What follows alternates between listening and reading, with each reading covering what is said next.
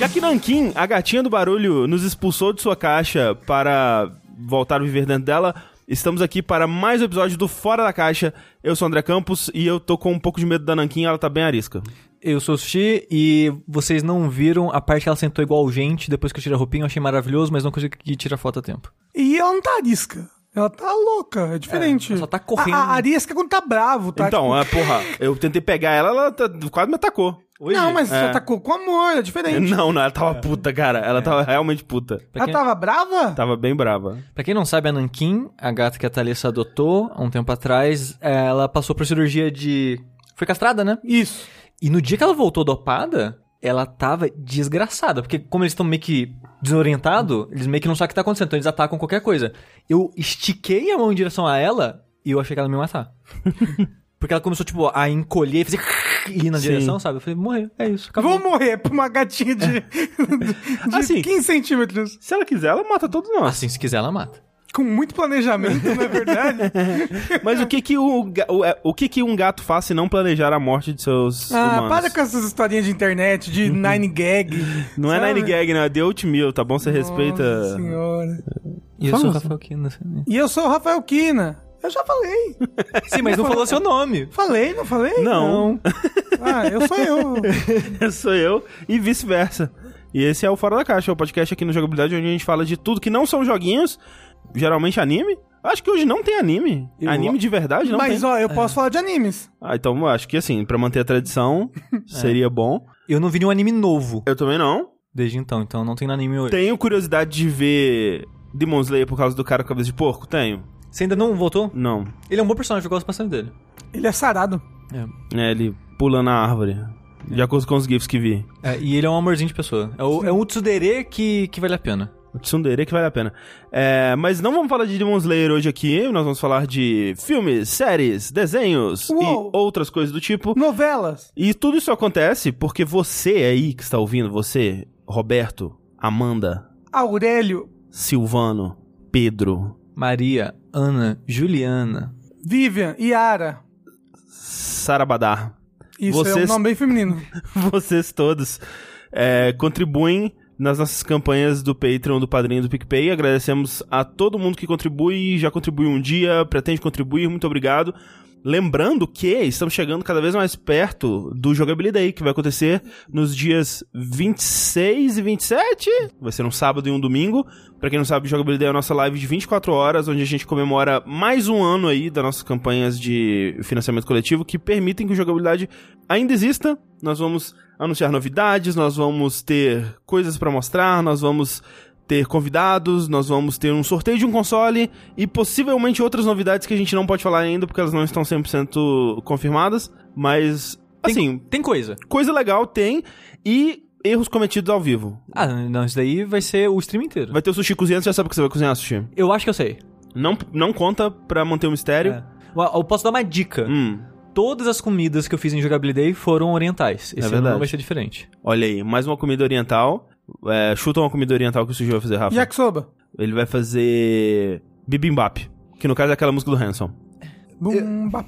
Assim, é bem fácil fazer bibimbap. Eu nem sei o que é bibimbap. Eu Eu sei que achei tem que você arroz tava e frango. brincando que não era... É uma É- comida? Se eu não me engano, é é uma comida frito. coreana. É, ah, é, é bom. Com coisas. Parece gostoso. Parece gostoso. Saudade de ir no Comar comer aquele é, a- a- omelete deles com... Kimchi. Kimchi. Gostoso. Mas o omelete deles com kimchi é uma receita da casa, né? Não é uma coisa tradicional, né? É porque é um risoto de kimchi, tananã. Meio que o prato dele É francês com coreano. É, mas a, a ideia de ter, tipo, uma pilinha de arroz com a omelete, aquela cremosa que você corta, ela abre no meio e tal, ela é mais japonesa. Porque tem aquele omurice, omuraisu, é, que tem um chefe específico muito famoso no Japão, que eu não vou lembrar o nome dele agora, que ele faz tipo isso, em vez dele... Porque Akira é comum... Toriyama. Nobunaga Oda. Isso. é muito comum você, tipo, meio que fazer uma trouxinha com a omelete e o arroz Eu. dentro. Aí você abre a omelete e tem um arroz com ketchup dentro, essas Ah, coisas. sim. Hum. Só que esse cara, em vez dele fazer isso, ele faz meio que uma, a pilinha do arroz, a omelete em cima. É aquele gif que a Mel odeia, que o cara corta Sei. a omelete e coloca um, Um, negócio molho marrom, em cima. é. Sim. É esse cara. É desse é bem, cara que eu tô É bem falando. nojento esse GIF. Esse aqui é nojento? eu eu achei não lembro. Eu, eu não acho. Eu acho. eu- dá muita vontade de comer, mas parece que o restaurante do cara cabe cinco pessoas e é tipo fila de anos pra você entrar lá dentro. Cinco japoneses, inclusive. O brasileiro cabe só dois. E Mas, dependendo do brasileiro. Eu, por exemplo, só, ca- só cai boiola dentro. mas esse do Komar, ele é mais puxado pra esse, porém você pode dizer que é a influência coreana no kimchi, a francesa no, no omelete. Uhum. Mas não é isso daí. Mas nós não vamos falar, mas nós não vamos falar sobre Komar hoje aqui. Nós vamos falar sobre coisinhas que nós temos assistido e vivenciado, né, não, Rafa? Vivenciado. Eu, por exemplo, vivenciei a alegria da amizade. Olha aí, que coisa linda. Ricardo do Nautilus, nosso amigo, ele veio passar um final de semana aqui em São Paulo. Não viu a gente? Não viu vocês por É porque quê? a gente não porque foi vocês ver eles. estavam de quarentena do Aham, sarampo. Aham. Não, de fato, o, o- eu descobri que o, o Ricardo Nautilus, ele é anti-vax. Por quê? Ele é, ele é contra a vacinação. Não fala assim, bichinho, não. Mas As ele- pessoas vão acreditar. Sim, ele falou que ele era. Ah, não, mas o Ricardo, você não pode acreditar no que ele fala. Bichinho, Você tá, você tá defendendo ele ou não com isso? tô defendendo ele, mas também deixando as pessoas saber que o Ricardo não bate muito bem. Ou bate muito bem, porque ele é bom de briga, diz a É verdade. Reza a lenda. Reza o, o, o moço que ele bateu no ensino médio. É, mas então, Ricardo veio pra cá pra festa do Overloader, que foi no sábado passado, do dia dessa gravação. E ele ficou lá em casa. E a gente montou o computador. E eu queria dizer aqui um, pra todo mundo que falou: Rafael, monta o computador sozinho, é muito fácil. Você vai conseguir. É tipo montar Lego, kkkkkk.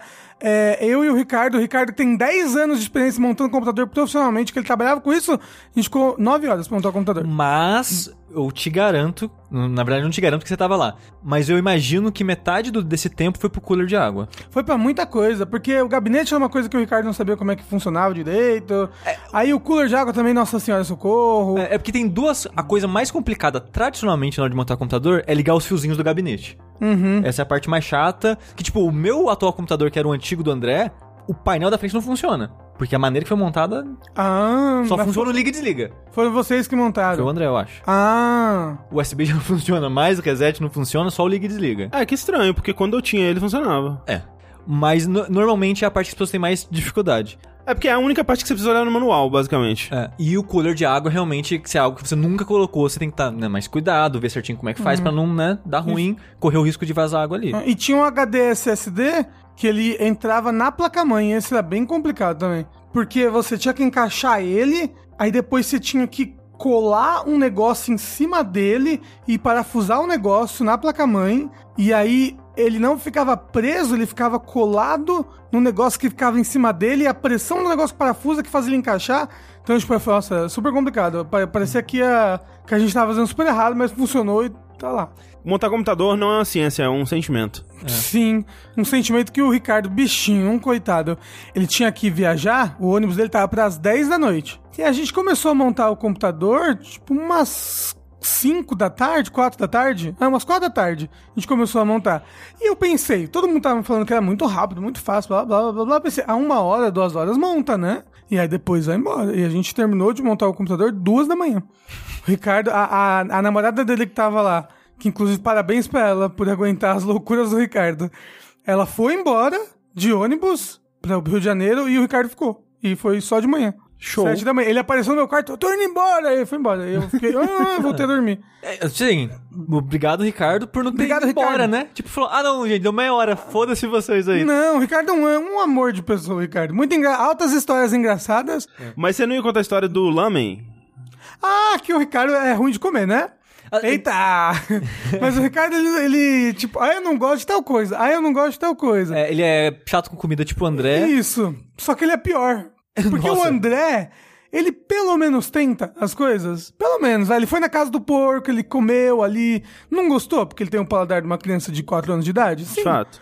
Mas ele tentou. Agora o Ricardo, ele assume que ele não gosta das coisas. Por exemplo, ele assume que ele não gosta de açaí, porque açaí é roxo. E aí roxo Faz pra ele sentido. não é cor de coisa boa. Claro, faz sentido. E aí, tipo. Aí a namorada dele chega e fala: Mas, Ricardo, você gosta de uva? Aí Ele, ah, é. E aí, fica, nossa, é verdade. Mas assim, ah, sei lá, a gente já viu o Ricardo pessoalmente, sei lá, cinco vezes, não sei. Direto a gente falava, Ricardo, vamos comer lá o que, ah, não quero, tem cara de, sei lá, de comida ruim, não gosto de comida japonesa, blá blá blá, e sempre inventa um monte de desculpa. Não, então, aí a gente tava entrando lá e eu falei: Ricardo, você gosta de miojo? Ele gosta. Aí eu, é miojo. Ele é. É, miojo é lamen. Não, é, miojo é lamen instantâneo. Olha, e aí ele comeu e. Você viu, ele postou no Twitter. É, que amou o lugar. Amor, achou maravilhoso. 10, 9, né? Falou, no- no- nota 9. Nota 9. se, é, se faltou o 10 porque era comida japonesa e comida japonesa, como a gente sabe, não é bom. É, não era churrasco, porque ele ficou revoltado aquele dia que a gente falou que lamen era melhor que churrasco, ele ficou puto. É verdade. Que churrasco pra ele é 10. Churrasco é a comida É. perfeita. Mas é isso, é Ricardo. É o Ricardo. Beijo, amo muito. É, venham o pessoal todo Nautilus pra BGS, por favor. Mas vacinem antes. Vacinem. É, vacina. A gente aqui não tem sarampo, mas a cidade tem. Isso. Yesterday, all my troubles seem so far away. Now it looks as though they're here to stay.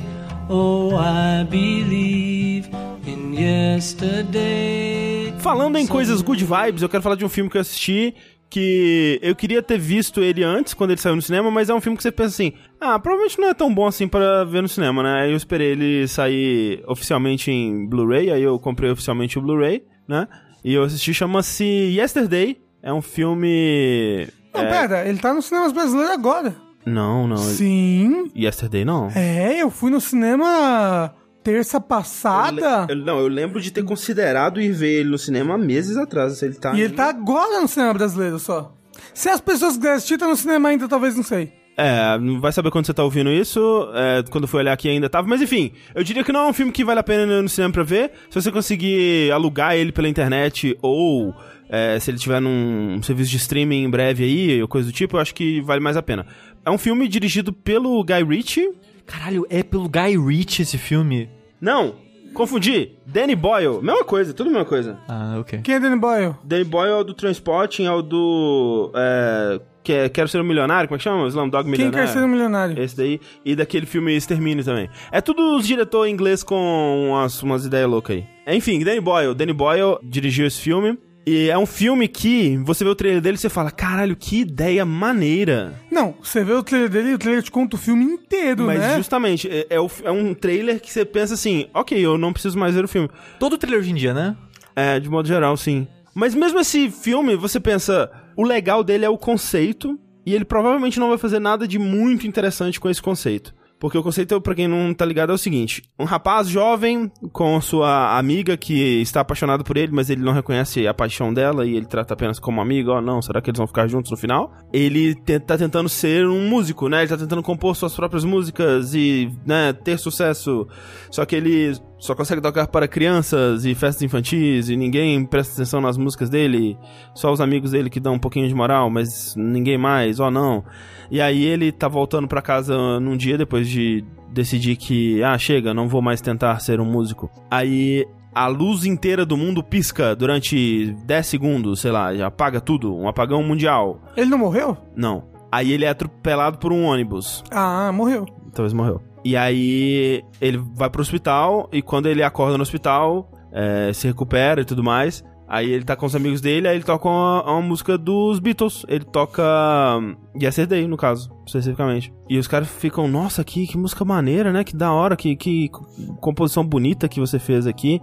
E ele, o que que vocês estão falando, gente? É Yesterday que eu tô tocando aqui, vocês estão loucos? Aí ele vai pra casa e pesquisa no Google e descobre que os Beatles não existem. Foram apagados da existência. E ele se lembra das músicas, só que não completamente, né? Tipo, ele não, ele não pode procurar na internet, por exemplo, pra ver as letras. Então, é parte do filme é ele tentando lembrar de todas, assim. E aí tem toda uma piada que a música Eleanor Rigby, que é uma. que é, né, descrevendo coisas bizarras que você não lembraria porque elas não têm muita lógica.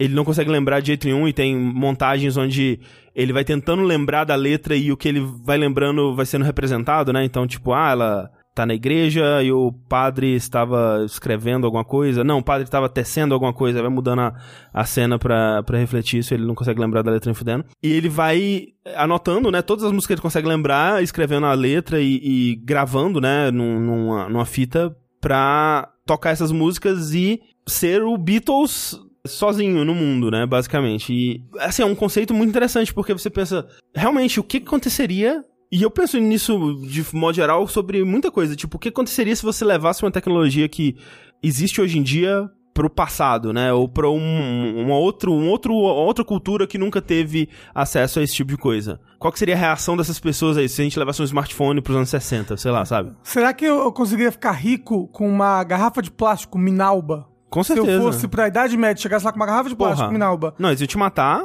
né? Mas É, aí ia ser verdade. bem impressionante, de fato. Qualquer É. coisa que você levar pra Idade Média, eles vão te matar, né? Basicamente. É. É, porque tudo do capeta. Isso. É, E aí você pensa assim, poxa, é um questionamento interessante de você pensar assim, ok, ele. Num mundo onde não existem os Beatles, e eles até brincam com algumas coisas que não existiriam, já que não existem os Beatles, então, por exemplo, não existe Oasis também. Mas, por exemplo, sei lá, existe Coldplay, o que eu acho estranho, porque com certeza também foi influenciado por Beatles, sabe? E ba- basicamente bandas de rock no geral não deveriam existir, né? Se você Sim. for parar pensar. Não como hoje em dia. É, seriam outras, outras bandas. Você está introduzindo o catálogo dos Beatles no mundo moderno, onde existe o pop, música pop do Ed Sheeran e outras músicas pop aí, né, como é hoje. O mundo hoje em dia ele é idêntico, exceto pela ausência dos Beatles e de outros elementos isolados que eles apresentam. Será que as músicas dos Beatles, elas são inerentemente boas? Ou elas têm o sucesso por causa da época e por causa de quem eram os Beatles, né? E do apelo é, até visual deles, né? E, e, é, com a juventude, né? O estilo de roupa e de cabelo que eles lançaram e o frisson dos Beatles enquanto um fenômeno cultural além da música, né? É algo que até eles mesmo ficam meio revoltados depois, porque as pessoas prestam menos atenção nas músicas deles do que neles, né? E aí eles param de fazer shows para que as pessoas foquem só na música deles. Então, será que se você introduzir um Hard Day's Night ou uma é, She Loves You ou, ou Help hoje em dia, será que ela teria o impacto que ela teve nos anos 60? Não. Eu, acho, eu que acho- sim. Eu acho que não. Eu acho que não. porque- Especialmente porque. E eles. Não, mas eu acho que sim, porque isso nunca existiu antes. Então, mas é que você falou, não ia ter Coldplay, né? Tem um monte de coisas que no filme tem, mas não Exato. deveriam ter. Exato, é esse e que é aí iam surgir nesse momento. A aí. realidade do filme é meio falha por causa disso, porque ela não leva em consideração todo o efeito borboleta que seria acarretado no mundo da música pela ausência dos Beatles. Eles só deletam os Beatles e algumas outras coisinhas e o resto do mundo é igual. Entendeu? Uhum. Com o resto do mundo igual, os Beatles em si não fariam tanta falta. Eu acho que não, porque o, moda em música muda muito rápido. E a moda de hoje em dia, eu acho que eles não fariam muito sucesso com, É. com o que é pop hoje em dia. Eu, eu, eu, eu não sei, porque olha só, tipo, Lana Del Rey, Adele, várias coisas que você diria que são umas músicas mais retrógradas, que não é uma música pra juventude, alegre. Não, mas é, mas é ainda é, Eu, eu acho que ainda faz sucesso Não. e tá aí. A Adele, ai- ainda assim, ela é. Ela tem uma sensibilidade moderna. Ela não é uma música de, de rock alegrinho dos anos 60, sabe? E aquela coisa também, a Adele, ela é um, um fenômeno estranho. Tipo assim, como você disse, não parece ser algo que deveria fazer sucesso atualmente e faz. O que mais uma vez quer dizer que, assim, você ter uma música boa não é garantia de sucesso. Ah, com certeza não tipo, é. tem um monte de bandas que Senão com certeza Protoman são... ia ser super famoso. tem um monte de bandas que são com certeza muito boas e, e em, em quesito de qualidade de música discutivelmente melhores do que o que tá na- nas paradas de sucesso aí. Não que eu seja é, a favor de- do argumento de que ah, o que faz sucesso hoje em dia é música ruim, eu discordo disso, mas com certeza tem muita música boa que não faz sucesso também. E acho que isso em todas as épocas do É. Claro, mundo. sempre. Sim. Então, assim, eu não acho que por uma música ser boa, muito boa, o que eu acho que as músicas do Beatles são, especialmente à medida que eles vão amadurecendo na carreira, eu não acho que isso garantiria o sucesso. E eles tocam num ponto que eu acho interessante, mas eles perdem isso muito rápido, que é o seguinte, o cara, esse protagonista, ele é um cara de descendência indiana, né? Ele tem a pele mais escura e ele não é as pessoas até zoam isso no filme, ele não é aquele cara galã, né, que chama atenção e tudo mais, como os Beatles eram, ou como grandes artistas são. Com os Beatles era naquela época, né? Porque se você olha hoje em dia. Ah, eles são. Eles são simpáticos. pessoas velhas, né? É, eles são. Não, se você olha eles jovens hoje em dia, você Ah, fala. não, eles "Que são jovens bem estranhos. Não, pra época deles eles Ah, eram tá bonitos. bom. É, né? eles são bem pessoais. Tipo, o Elvis era bonito. Não, eu não acho os Beatles bonitos. ah, eu, ó, pô, George Harrison é um, um cara é, bem, bem simpático. Na época de cabelo de Queen ninguém era bonito. É, é Também. pode ser. Ah, então, eu, eu acho que o Beatles eles se encontram ali depois que ele realmente para de fazer show, aquela fase mais é, LSD deles é que é top. Mas enfim, eles tocam nesse aspecto por um, um breve instante que assim, ele quando ele descobre que ele tem as músicas dos Beatles e ele tem esse poder nas mãos dele, ele fala, ah, é agora. Porra, é agora que vai. E aí ele tenta tocar It Be pros pais dele e eles ficam interrompendo o tempo todo, sem prestar atenção. Nossa, e aí ele mas isso tenta... é qualquer coisa que você mostra pros seus pais, Sim. qualquer coisa, nossa, muito relatable. Ele vai fazer um show e ainda é tipo um show pras crianças, ele tá tocando as músicas do Beatles lá, ninguém meio que tá cagando assim e tal. E ele pensa, cara, acho que é isso, né? Acho que o problema sou eu. Tipo, é, né, eu tô aqui com as músicas dos Beatles e nem assim eu consigo fazer sucesso. Eu fi- fiquei, cara, que interessante, eu não esperava isso, isso, né? Uma discussão sobre até raça, né? E percepção do que faz uma pessoa bem sucedida no mundo moderno. Mas logo, tipo, alguém famoso percebe ele e ele fica super famoso, Ed Sheeran vai lá e vai apoiar ele pra gravar com ele e tudo Hey, mais. dude. E meio que isso é abandonado logo de cara, assim. Então, ele até poderia ter um, um momento de, de ter uma, uma discussão mais interessante sobre esse assunto, que pra mim me parece mais legal, que é discutir o que que realmente faz uma música ser bem sucedida ou não. Ele, de Né? certa forma, faz isso, porque pra uma música ser bem sucedida, você precisa de pessoas importantes por trás impulsionando É. você. Também tem isso, é. Você precisa de dinheiro, gente que manda. É. É, os Beatles mesmo, na época deles, se eles não tivessem a, a gravadora Exato, os produtores, os produtores. ca- tipo, jogando um milhão de dinheiro em cima deles pra divulgação, essas coisas, eles não seriam o fenômeno que eles foram. É, não, é. é, é tem Hoje isso. em dia pô, tem YouTube pra, sei lá, Sim. tipo, Justin Bieber não foi descoberto pelo, por causa do YouTube? Sim, sim. Pra E- te descobrirem ainda. É. Mesmo assim, as pessoas ricas têm que te descobrir. E aí o resto do filme é muito isso, ele- eles eh, entrando nesse mundo da música onde as pessoas elas querem só ganhar dinheiro em cima dele e, né, tem aquelas coisas, é, as piadinhas assim que tipo, ah, o seu álbum, como é que vai ser? Ah, é o álbum branco? Ah, é meio racista, né? Ah, vai ser Abbey Road? Ah, quem se importa com essa rua esquisita? Ah, lá, lá, lá, lá. E aí eles, né, criam uma- um álbum, tipo, com sensibilidades modernas, assim, para as músicas dele e tal. É meio bobo. E não tem música do beat suficiente.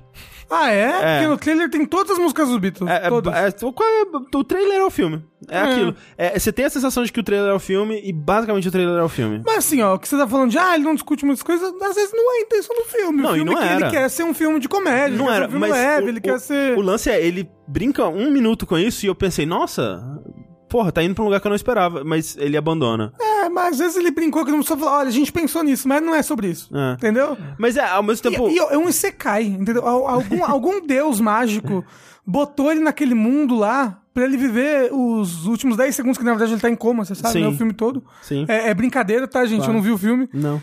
E então, tipo, ele, ele tinha que fazer sucesso, ele tinha que dar, entendeu? Ele tinha que passar pela, pela parte mágica da aventura aí. Até acabar as músicas do Beatles, né? Porque. É, é, mas, ah, assim, mas ele já se aposenta, né? a solução do filme é, é resolve esses tipos de problemas assim, mas o, o lance é, eu não acho que ele é um bom é, realidade alternativa, porque como eu disse, ele não considera realmente o impacto que o, teria no mundo a ausência dos Beatles. Ele não é um bom filme de nostalgia dos Beatles, olha como os Beatles são legais e tal, porque não tem música suficiente dos Beatles. Mas quando tem, tipo, velho, Yesterday é uma música muito foda, cara. Parabéns, realmente é impressionante, assim, tipo, It Be é uma música muito foda. Só que não tem o suficiente desses momentos, assim. E ao mesmo tempo ele não é um filme que explora, sei lá, esses personagens. Então, assim, eu, eu não sinto que ele faz muito bem nada. Mas Então. ele é uma boa comédia, você riu? Não, Ah, mas você não tem alma. também, eu tô, eu tô dando minha, minha opinião Tá aqui. brincando, tá brincando. Mas, ah, o- eu tô achando engraçado que o Rafa. Eu cê- não vi o filme, eu Então você tô- nem viu o filme e você tá tentando desmerecer todas as críticas do André. Ah, eu gosto de irritar o André. Ninguém me deixa. Ninguém me deixa. Tá todo mundo deixando. É. Mas eu acho que é bem isso. É um filme que você tem a impressão de que você viu o melhor dele no trailer e você realmente viu o melhor dele no trailer. Por isso que eu não recomendo ver ele no cinema. Aguarda aí ele sair no Netflix ou num aluguel do YouTube aí que vai ser, sei lá, 4 reais pra você ver. E aí eu acho que vale a pena.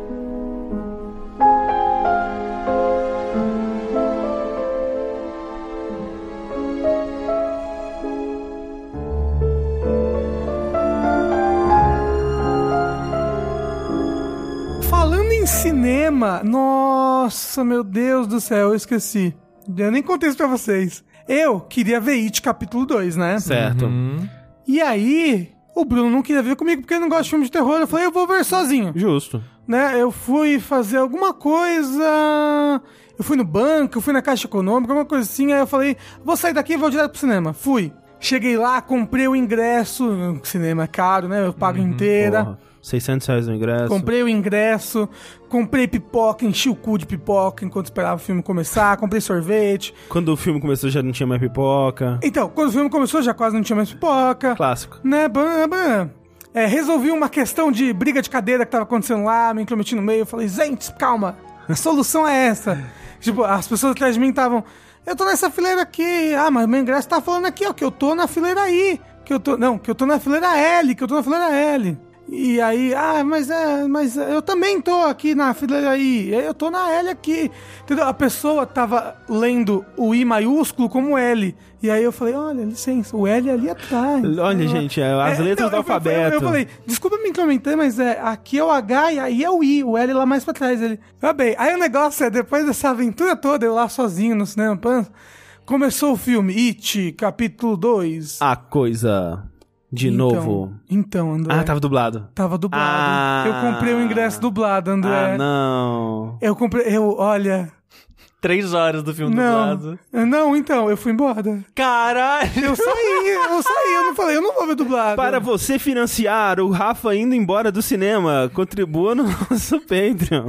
Eu falei, ah, não, não vou ter a minha experiência que eu tô esperando tanto pra ver esse filme dublado. Não, Você, não, não, você conseguiu que eles devolver sem nada? Não, eu saí e comprei outro ingresso. E esperei começar a outra. Aí você assistiu dublagem. legendado. Ah, assisti legendado. Cara, eu nunca pagaria mil reais pra ver o filme com pipoca Não, mas eu. e levantar ai, e ir embora. Eu comprei outra poca ainda quando eu entrei na outra sessão. eu saí passando muito mal de comer demais naquele dia.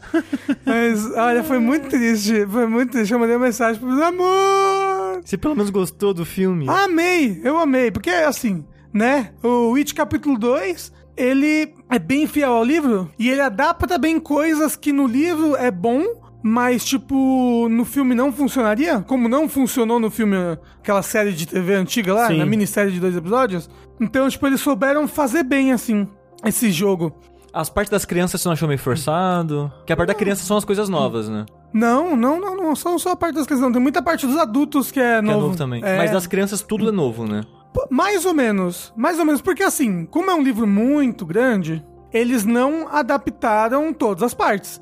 E aí, partes que eram meio importantes, eles, ah, botaram uma coisinha ali, uma coisinha colar. Deles crianças de novo. Mas tem muita coisinha nova também deles crianças, só pra ter eles crianças, eu acho. É. E é legal porque você fica tão. É, mas eu, eu fico Tão, pensando... tão apegado aos atores, aqueles personagens quando eles eram crianças e a, essas cenas de flashback são bacanas. Elas te, elas te fazem lembrar um pouco do filme antigo também. É, eu não vi o filme, eu vou esperar ele sair, né, pra Pro assistir, não, né, não pretendo ver no cinema, mas o, o que eu vi de críticas também sobre ele, e eu tô jogando isso pra saber o que você acha disso, Rafa, é que dá a impressão de que, pela quantidade de cenas deles crianças aqui, e o conteúdo dessas cenas deles crianças, que são ah, cada um vai num lugar e aí vai ter um susto com um Pennywise, né? Uma aparição do Pennywise e vai ser uma ceninha de, de construção dele tendo uma experiência de terror com o Pennywise, que é basicamente o que acontece no primeiro filme, que de alguma forma daria pra eles terem feito os dois filmes num só nesse formato. Não.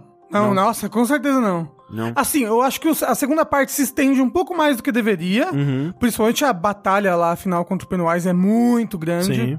Mas com certeza não dá pra botar tudo isso num filme só. Não dá. A parte, porque é, é um livro só, mas é Uhum. um livro só de 900 páginas, né? É, mas o que eu, o que eu sinto é que, assim, eu- eu acho o primeiro filme um pouco arrastado em algumas partes. E eu acho que uma das maiores críticas que eu vi desse filme, como você falou, que ele também é um pouco arrastado em algumas partes. Ele é, e eu acho que... E ele é bem longo, né? Ele é umas três horas. Ele é umas três horas de Ah. filme. E eu acho que ele podia ser umas duas horas e meia. Assim.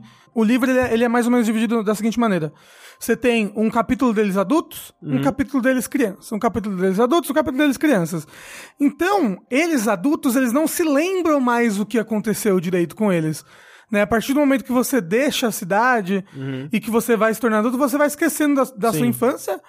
Mas o negócio é que você. O efeito que o Pennywise tem é de você vai esquecendo dele, de tudo que você passou, todas as experiências quando você fica adulto. Por isso que, sei lá, adultos lá da cidade mesmo que encontraram o Pennywise quando criança não lembram mais nada Sim, dele. sim. Justamente que o Pennywise continua agindo, matando as crianças de 27, 27 anos. Então no livro você meio que vai descobrir na infância deles junto com eles adultos, tipo, andando na cidade. Então, Uhum. não tem muita ação, muita coisa que ocorre com eles adultos. É, parece que a parte de- deles adultos não é tão interessante. É mais interessante o, o desenrolar da batalha Aham. deles adultos, mas tanto que a batalha final é tipo. É o mesmo tempo no livro, sabe? A Sei. batalha final deles quando eles são crianças, junto com a Sim. Uhum. batalha final deles adultos. Então, é, o clímax é junto e, obviamente, o, o filme não tinha como ter essa dinâmica, porque é muito, é muito grande e Sim. aí tem que encurtar muito a história. Mas aí o que eles fazem é, é tentar fazer um pouco disso, de tipo, ah, eles têm que. E é tipo um filler. Né? Ah, e vocês têm que ajudar a relembrar, né, o do passado, pra gente conseguir combater pra nós. Vocês têm que achar um token de alguma coisa de quando vocês eram crianças. Vão, né, por aí. Aí, tipo, ah, eu vou visitar a casa do meu pai. Aí ela tem, tipo, um flashbackzinho com o pai dela, a Beverly. Uhum. E aí depois ela, ela adulta indo lá na casa do pai. E isso me parece a estrutura do livro, né? Que é tipo. Então, aí é, só que isso não funcionaria num filme só, porque eles crianças é muita coisa que acontece. Mas você não acha que daria pra fazer esse formato em dois filmes, só que cada filme seguindo vai e vem? Mas aí você não tem clímax. É, não tem clima. Você não tem começo, meio e fim. Você tem um filme É. com começo, meio. E E, se fi- sem nada acontecendo, ia ter que ser uma série, entendeu? Pra ser uma boa. É, um bom. é. Faz uma série de 10 episódios, tipo Residência Rio. É foda porque, assim, quando eu vi É, o primeiro filme, eu pensei assim, ah, por que, que eles não estão fazendo na estrutura do livro? Porque a estrutura do livro, ela parece ideal. Ela, tipo, o jeito que ela é contada é aquela coisa. As cenas deles crianças vão conversar com a cena deles adultos, que vai conversar com a cena Isso. deles crianças e tal. Então, quando você isola, especialmente a parte dos adultos, pelo que eu é, ouço dizer, ela sofre muito por conta disso, né? Porque ela precisa desses flashbacks deles crianças pra funcionar. E aí eu pensei, ah, eles não estão fazendo isso porque, porra, seria um puta investimento você ter um cast de crianças, um cast de adultos e tal. Especialmente porque o cast de adultos é cheio de gente famosa e tal, né? Tem a Jessica Chastain, o, o Bill Hader e tal. Ah, Mas aí, nessa sequência, eles fizeram isso. Eles trouxeram os dois casts. Eu não achei que fosse ter o, o cast das crianças nesse. É, mas eu, eu achei que funcionou bem. Só que eu falei, realmente, Ok. eles te- estendeu algumas coisas extras. Ele é muito mais pesado que o anterior, Nossa. eu achei. Eu não sei porque se eles estão adultos, então ele começa a lidar Sei. com temas mais adultos. Mas o começo, que é parecido com o começo do livro mesmo, né? É, é muito pesado, é um trigger warning muito grande. E nem é trigger warning por causa de. do Pennywise ou qualquer coisa assim. É por causa da violência da vida real, assim. Sei. Porque o Pennywise aparece de 27, 27 anos. Eu não lembro se é 27 certinho. Ah, acho que é isso mesmo. E a aparição dele sempre é marcada por algum ato de violência. Hum. Alguma coisa muito ruim acontecendo, algum acidente, algum lugar que pegou fogo, né? Fala no outro, crianças morrendo queimadas no orfanato. Sim. E parece que são esses eventos que acordam o Pennywise, né? É, e nesse daí, o primeiro evento, o, o evento que acorda ele, no original, no livro nos anos 80, é um ataque homofóbico que tem na cidade durante um carnaval. Durante um carnaval, durante uma festa lá que tá tendo da cidade. E no livro é muito pesado esse ataque e no filme é muito pesado também. Então, tipo, um trigger warning absurdo, assim, que você, você não tá afim de ficar com um peso ali no coração, porque o ataque é pesado, muito realista, sabe? Sei. É terrível. Ele tem muito mais jumpscare, que eu não sei se eu gosto disso. O Pennywise em si, nessa parte, ele. No livro a gente percebe mais, eu achei. Ele tá mais puto, sabe? Ele tá muito puto. Ele tá muito. Ele quer uma quer vingança. vingança, é, ele quer vingança de um jeito assim. Que Eu acho que na história, acho que nunca fizeram algo do tipo. Não, ele, né? não. E aí, tipo, eu acho que no livro você percebe que ele tá sério, ele tá muito mais puto e sério. Porque quando ele, quando ele é criança, quando, quando eles são criança, perdão, ele brinca muito mais, sabe? Ele tá brincando muito mais com eles o tempo todo, como uma presa, entendeu? Tipo, o gato É, tem brincando aquilo com a. que é mais saboroso quanto mais medo as pessoas tiverem também. É, na verdade, o que ele se alimenta mesmo é, o medo. medo, A carne é secundária. Ele é, ele é um ser psionico, né? E aí tem todo um bagulho de que, quando eles são crianças, eles fazem um ritual. O ritual do Shud, um negocinho. E isso não teve no primeiro filme. E aí eles meio que passam esse ritual pra eles adultos, eles fazem um ritual com o adulto, que é justamente pra ver ah, a origem do Pennywise, como é que ele chegou. Que no livro mesmo você só, você só descobre que, ah, ele caiu dos céus. Né? Eles veem, ah, um grande meteoro chegou, caiu. Ah, ele é um alienígena. Aí, né, vendo as outras coisas do universo, você sabe, não, ele não é um alienígena, ele blá blá blá, outra coisa. É Então, igual- tipo, eles passaram essas coisas que teoricamente eles fizeram crianças pra eles adultos e aí botaram uns flashbacks por causa disso, porque não coube tudo no capítulo 1. Mas ó, gostei demais, fiquei muito feliz. Eu sempre quis ver o, o It adaptado bem. Quando eu vi a parte 1, eu fiquei apaixonado. E agora, tipo, porra, tá ali, concluiu, tá bonitinho. Gostei, gostei muito, gostei demais. Você chegou a reparar a parada que eles fizeram com os atores mirins, que eles deram uma rejuvenescida neles? Ah, sim, né? Eu não reparei, eu só vi depois, assim, Ah. curiosidades, porque os meninos picharam, né? Ah. Criança, né? O, ah, o outro que era o mais baixinho do grupo ficou mais alto depois, aí, tipo, eles tiveram que fazer uma. Fizeram até alteraram a voz do, dos- das crianças também. Não, mas ficar assim, mais fina. no filme, não percebi, eu só percebi vendo curiosidades depois, assim. É, isso é o tipo de coisa que eu acho que só ia perceber. ah, Tipo, agora que eu, quando eu vou ver, eu vou ficar reparando, né? Mas acho que se ninguém tivesse me apontado, provavelmente não ia perceber. Uhum. É, E os atores adultos, nossa, tem. são muito bons. De pegar o trejeito que as crianças faziam nos personagens. Sim. E o rosto de alguns deles é muito parecido. Assim, tem um momento que ele chega perto do espelho e você vê meio o rosto da criança com o adulto e é tipo. O lábio, o olho, nossa, eu não sei se é, é, é CG isso daí que chama. né? É possível. Mas é muito parecido, é muito legal. E Ti, capítulo 2. Amei.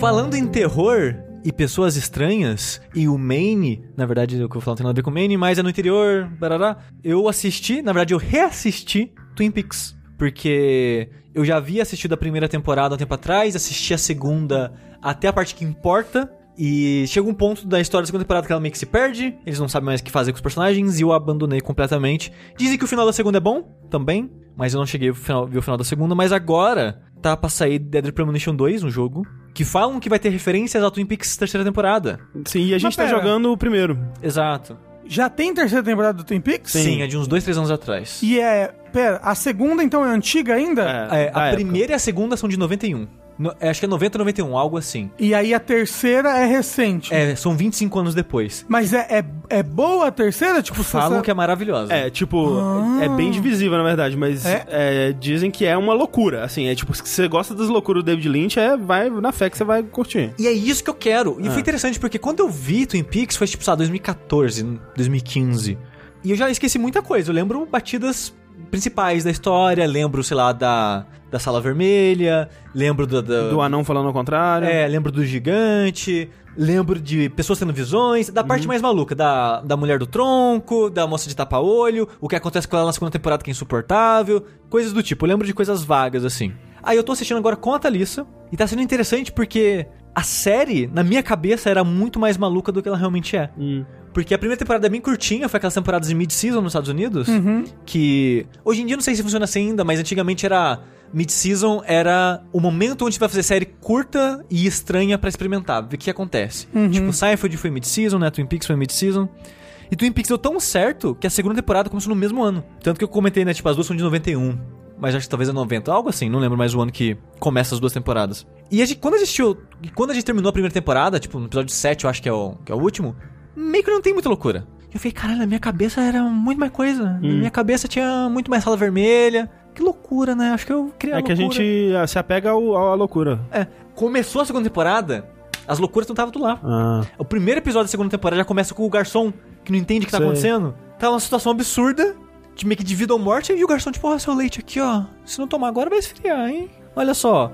Deixa eu te ajudar com. Tipo, o cara fica, tipo, 10 uma cena de 10 minutos, onde o cara, ele ignora a severidade da situação e é maravilhosa. O negócio é, eu fui descobrir depois que o David Lynch ele só participou dos dois primeiros episódios da primeira temporada. Que é quando apresenta os personagens, é quando acontecem mais coisas estranhas, quando apresenta a sala vermelha Sim. ele tava presente na série. Aí ele saiu da série pra fazer um filme dele, que eu esqueci agora qual que é. É, tipo, pelo que eu entendo, ele deu o conceito, né, e a resolução do mistério, digamos assim, né, a, a ideia do mundo, assim. Ele criou, ele criou metade dos personagens junto com, com o Frost. Sim. O conceito eles criaram juntos, mas meio que ele, ele dirigiu os primeiros episódios e vazou. Então o Frost, que era o, né, o co-criador da série, ele continuou a história. Hum. E ele era um escritor mais tradicional, digamos assim. Sim. Então vira mais novela, porque pra quem não conhece Twin Peaks, desde o conceito já era pra ser uma novela. Que eles queriam fazer essa brincadeira, tipo, ó, e se a gente fizer uma novela, tipo novela novela, só que com um caso policial no meio e pessoas estranhas. o David Lynch ele faz isso. Ele, ele escreve pessoas estranhas, digamos assim. Peculiares. Com pontos de vistas e maneiras, maneirismos é diferente do que você está acostumado de ver no dia a dia. Tipo, o pessoal fala date baiô no final das frases, Isso, né? Tipo isso, é. Por exemplo, tem uma moça que ela anda com um tronco nos braços como se fosse um bebê. E ela conversa com ele como se fosse um bebê, faz carinho e tal. E direto a pessoa, ela vai passar do seu lado e falar: O tronco tem uma mensagem pra você, pergunta pra ele. É tipo, what the fuck? Perguntar pro tronco, sabe? E, então tem uns personagens desse tipo, assim. E é engraçado que começa estranho e pra você logo ficar normal, a um ponto que as pessoas até param de questionar. Que, tipo, você começa a ver a cidade pelo ponto de vista de um detetive da FBI que ele vai investigar um caso de assassinato, né? Que o primeiro episódio é isso. Lara Palmer foi assassinada numa cidade interior onde não acontece muito desse tipo de coisa. Então chamam um detetive da FBI que ele foi pra lá por um outro motivo que as pessoas da cidade não sabem. Que ele suspeita que esse caso tá ligado a um outro assassinato. As pessoas da cidade só vão descobrir isso mais pra frente. É muito Dead Premonition. É. é. Ao contrário. É, Então, no começo, você vê a cidade pelos olhos desse detetive. Que ele por E si aí tudo parece estranho. é, e ele por si só, esse detetive, ele não é muito normal. Porque o David Lynch falou que ele escreveu esse personagem como se fosse um reflexo dele. Ele se expressa de uma maneira que você pensa, uma pessoa normal não falaria essa frase agora, sabe? E tem umas coisas estranhas, né? né, que vão se tornando mais misteriosas com o tempo, né? O, O, a, a parada do gravador dele, É, exato. umas coisas assim. Porque a ele, pessoa com quem ele fica se comunicando, né? é, porque tá- ele tá direto conversando no gravador com alguém. Uhum. Com uma mulher, né? Eu esqueci o nome que ele Acho fala que é agora. Diana. Diane, uma coisa assim, é. Tipo, ele, sei lá, acordou no hotel, começa a falar com a Diane, ah, Diane, acordei, nossa, tive um, um sonho tão gostoso essa noite, é tão bom ficar no interior, nossa, nunca respirei tão bem, e o café daqui é maravilhoso. Tipo, ele fica conversando com ela, às vezes coisa do caso, às vezes coisa do dia a dia, e, tipo, ok, ele tá conversando com o gravador, é isso. E é engraçado que no começo ele estranha, tipo, a moça do tronco. Ele ignora ela no começo, ele não pergunta. Ele só ignora ela e segue. Mais pra frente ele pergunta, sabe? Então, com o tempo ele vai acostumando com a cidade e a cidade vai acostumando com ele. Porque ele é uma pessoa, como comentei, peculiar também. Porque tem um ponto que ele fala: Ah, eu acredito muito em sonhos. E essa noite eu sonhei com uma revelação do mistério. Sei a pessoa que matou, o nome da pessoa é X. E não sei. E começa a cuspir um monte de informação. Aí o, o xerife né, da cidade olha pra ele: Você tem certeza? Cara, é só um sonho, né? Aí ele não tenho. O xerife tem um momento de dúvida. Não, beleza, acredito em você. Tipo, a- as pessoas da cidade, quando começa a conviver com ele, começa a estranhar no começo, mas depois acostuma e fica natural. O detetive começa a falar as loucuras dele, a pessoa aceita, a cidade faz as loucuras dela e o detetive aceita, sabe? Eu acho engraçado como isso vai acontecendo e você também vai aceitando a loucura dos dois lados da história. E a parada é. É essa mistura da novela que todo mundo tem um relacionamento, todo mundo tá traindo a pessoa, todo mundo tem um mistériozinho, todo mundo tem uma picuinha. É muito esse esse clima de novela mesmo. As atuações são pastelonas, são exageradas, mas tudo proposital, porque eles querem fazer essa brincadeira, tipo, é uma novela exagerada, mas ao mesmo tempo são com personagens que não teriam uma novela normal, porque novela tende a se levar a sério. Aqui as pessoas, de modo geral, não se levam a sério. E com esse caso policial acontecendo de fundo. Mas me diz um negócio, uma coisa, eu, eu não conheço quase nada de Twin Peaks. A única coisa que eu sei é que Twin Peaks de alguma maneira inspirou Silent Hill. Não, Twin Peaks inspirou tudo na vida. Porque Twin Peaks saiu tipo em 90, 91. Quando série, não era isso. Série não tinha essas brincadeiras, não tinha esse Mal- tipo de narrativa. Mal tinha essa, estrutura, essa narrativa consistente, né? De, de, De episódio a episódio. É, a maior, a maior parte das séries era aquela coisa meio Simpsons, né? Que a história ela conclui e volta pro status quo no final do episódio, né? Então. Por isso que Seinfeld, quando saiu em 89, também foi revolucionária, sabe? É. Porque o tipo de sitcom que o Seinfeld começou a fazer, que hoje em dia é padrão, se a pessoa de hoje em dia vê Seinfeld, pensa, por que, que isso fez sucesso, sabe? Sim. Porque Seinfeld começou. Twin Peaks é meio que a mesma coisa. Tipo, por que, que isso fez sucesso? Não parece nada demais. Porque na época, o que ela fazia era muito diferente. Você tem referência de Twin Peaks em Silent Hill, você tem referência no Zelda novo que saiu. É. O, o ah, Lin- sim, com certeza. Link's Awakening é. Link's Awakening. Eles já disseram que é inspirado no Seu- é, o diretor na entrevista falou isso, nessa parada de, ah, você tá numa vilazinha de pessoas estranhas. Foi tirada de Twin Peaks, né, inspirada de lá. Muita coisa hoje em dia. E foi até engraçado que, né, como eu comentei, eu tava assistindo com a Thalissa, e ela adora casos policiais, então ela ficou muito animada com a série e queria assistir. Tanto que a gente assistiu, sei lá, uns 10, 12 episódios no final de semana, sábado e domingo. A gente, sei lá, foi jantar, foi fazer alguma coisa, e ela, não, vamos votar porque eu quero descobrir quem matou Laura Palmer. Ela, peraí, quem matou Laura Palmer? Aí ela lembrou que ela gosta muito da Amanda Palmer, que é a esposa do Neil Gaiman, que é uma cantora. E ela, caralho, o nome do álbum dela é Quem Matou a La- Amanda Palmer. Ah, Aí ela foi lá no Wikipedia, era referência Ah, à é. série, sabe? Essa, essa frase, quem matou Laura Palmer, é a nossa quem matou Dutch Reutemann. Sim. Então, a gente não sabe, mas a gente tá consumindo muita coisa que é inspirada em Twin Peaks. Cara, coisa japonesa, não vou conseguir recitar agora de cabeça, mas fez muito sucesso no Japão. É. Então tem muita coisa japonesa que faz referência a Twin Peaks. Mas ela é de terror? Não, ela é só meio que de mistério. Ela tem momentos que é meio wow, creepy, mas não, não é de terror de modo geral. Ela é sobrenatural? Mais ou menos tem coisas estranhas que você não consegue explicar. É um, um pouco de realismo mágico, assim. Eu achei que ela tinha um quê de Jacob's Ladder, alguma coisa assim. Não, Você não. já assistiu Jacob's Ladder? É outra Sim. coisa que inspirou Silent Hill, não? Sim, sim. É, eu assisti, mas não, não é nesse tipo não. Hum, Mas uma, uma das coisas mais icônicas, por exemplo, é a sala vermelha, né? Que é uma sala que o chão ele é meio que uma, uma onda pontuda. Como é que falo isso? Tipo, uma so- pirâmide. Não, não, não. É, o chão é, é vários riscos branco e preto, só que fazendo cima baixo, cima baixo. Zigue-zague. É tipo um zigue-zague, só que não é redondo, né? É pontiagudo. É um chão que é branco e preto, com esse formato, e quadrado, com paredes é, todas contornadas com uma cortina vermelha. Hum. Cara, essa sala tem referência em um milhão de coisas. Tipo, por exemplo, o Evil Within 2. Tem uma parte nele que é isso. Só que Ah. o chão, em vez de ser esse vai e vem, é só quadriculado. Mas as paredes são vermelhas, de cortina vermelha. Então, tipo, tem muita lugar de muita coisa, de série, de filme, de jogo, que tem referência a essa sala. Esse, esse visual, essa estética. Control deve ter coisa de Twin Peaks. Tem, porque tem um personagem que é a cara do David Lynch. É, o Alan Wake é bem Twin Peaks. Uhum. Sim, Alan Wake é bem Twin Peaks. Então ela é, ela é muito importante nesse sentido. E eu diria que ela, de certa forma, segura hoje em dia ainda, nessa estranheza dela. Porque a estrutura realmente é meio, né, meio batida. As atuações, se você não sabe da brincadeira, você vai achar que é sério, só vai achar, nossa, que atuação meio cafona, meio estranha, sabe? Mas a estranheza, ela conquista, sabe? Eu meio que fui reconquistado por ela, principalmente na segunda temporada, porque eu sempre. eu- o que eu lembrava na minha cabeça era tipo, cara, a segunda temporada é uma bosta, é uma bosta. Mas não, onde ela começa diretamente no final da primeira, é muito boa ainda. Eu não cheguei na metade dela, mais ou menos, que é onde ela dá uma guinada na história e começa a ficar chata, porque os caras não sabem o que eles vão fazer mais com a história. E o David Lynch sai do projeto, né? Ele sai do projeto, parece que. Eu não lembro se foi treta com as produtoras, se foi fazer outro filme de novo. Mas aí ele sai e fica ruim. Parece que ele volta no final e parece que por isso que falam que o final é bom também. Aí tem um filme que é um prequel, que é sobre a Laura Palmer, né? Que começa com ela morta. A prequel é sobre ela até o dia que ela morre.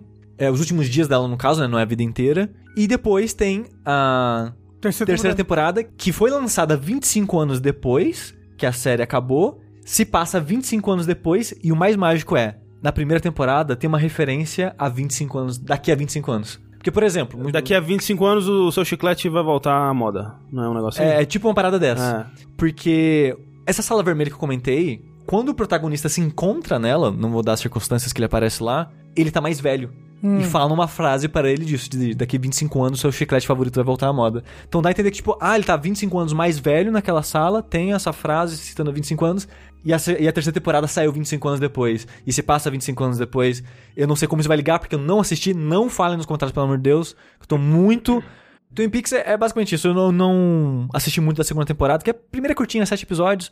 A segunda já é um tamanho tradicional, né? De 24 episódios, se não me engano. E eu já tô juntando forças pra passar pela metade, que vai ser foda. A metade é muito ruim. Mas Twin Peaks não, Twin Peaks é bom. Twin Peaks é bem legal. O ruim é que no Brasil não tem mais como assistir legal. Como assim? Tinha na Netflix, tiraram. A Netflix agora só tem a terceira temporada. Oxi. Não tem a primeira e a segunda. Ai, que bom, adoro. Aí você tem que- Maravilhoso, né? Aí você tem que, sei lá, baixar. Falando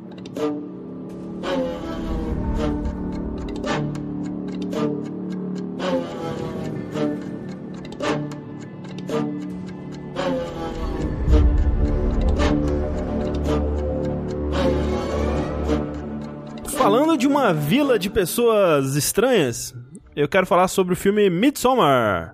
Olha aí. Ah, não! Eu vou ver domingo, vocês vão me dar spoiler, Não nossa. não vou André. dar spoiler. Tá bom, zero spoiler, Zero né? spoilers. É o seguinte, ele é o novo filme do Ari Aster, que é o diretor de Hereditário. Uou. Ele tem muitas das mesmas qualidades do Ari Aster enquanto diretor, enquanto roteirista, que ele também é o roteirista dos dois. E muitos dos mesmos defeitos, digamos assim, é, percebidos no Hereditário, que voltam aqui e também podem incomodar algumas pessoas como incomodaram no Hereditário. Midsommar, ele é sobre um casal que tá num relacionamento que, digamos, tá nas últimas, assim, né? E já começa o filme com desgraça, né? Com uma, uma cena rápida, assim, onde ele suga toda a sua vontade de viver imediatamente, assim. É uma cena análoga, digamos, à cena da menina do Hereditário, só que ela acontece, tipo, nos primeiros cinco minutos do filme, então, tipo, não tapa na sua cara, é gigantesco. E já mostra muito da minha qualidade favorita do Ari Aster, que é o jeito que ele escreve relacionamentos e diálogos humanos, assim, e, e, o jeito que os seres humanos reagem à desgraça, assim, digamos. Porque na maioria dos filmes, quando acontece uma desgraça, quando acontece algo muito ruim, você corta, né, pra algum tempo depois, ou você vê o começo da reação àquilo, e ele não, ele tá interessado em mostrar o pós ali, o, o imediatamente depois, né? Então, aquela cena da mãe gritando, né, quando descobre que a desgraça aconteceu no hereditário, é, esse tipo de coisa. O jeito que ele escreve esse relacionamento desse casal como um relacionamento onde, velho, ninguém é realmente assim um escroto, ninguém, sei lá, tá sendo intencionalmente abusivo, traindo ou sendo babaca.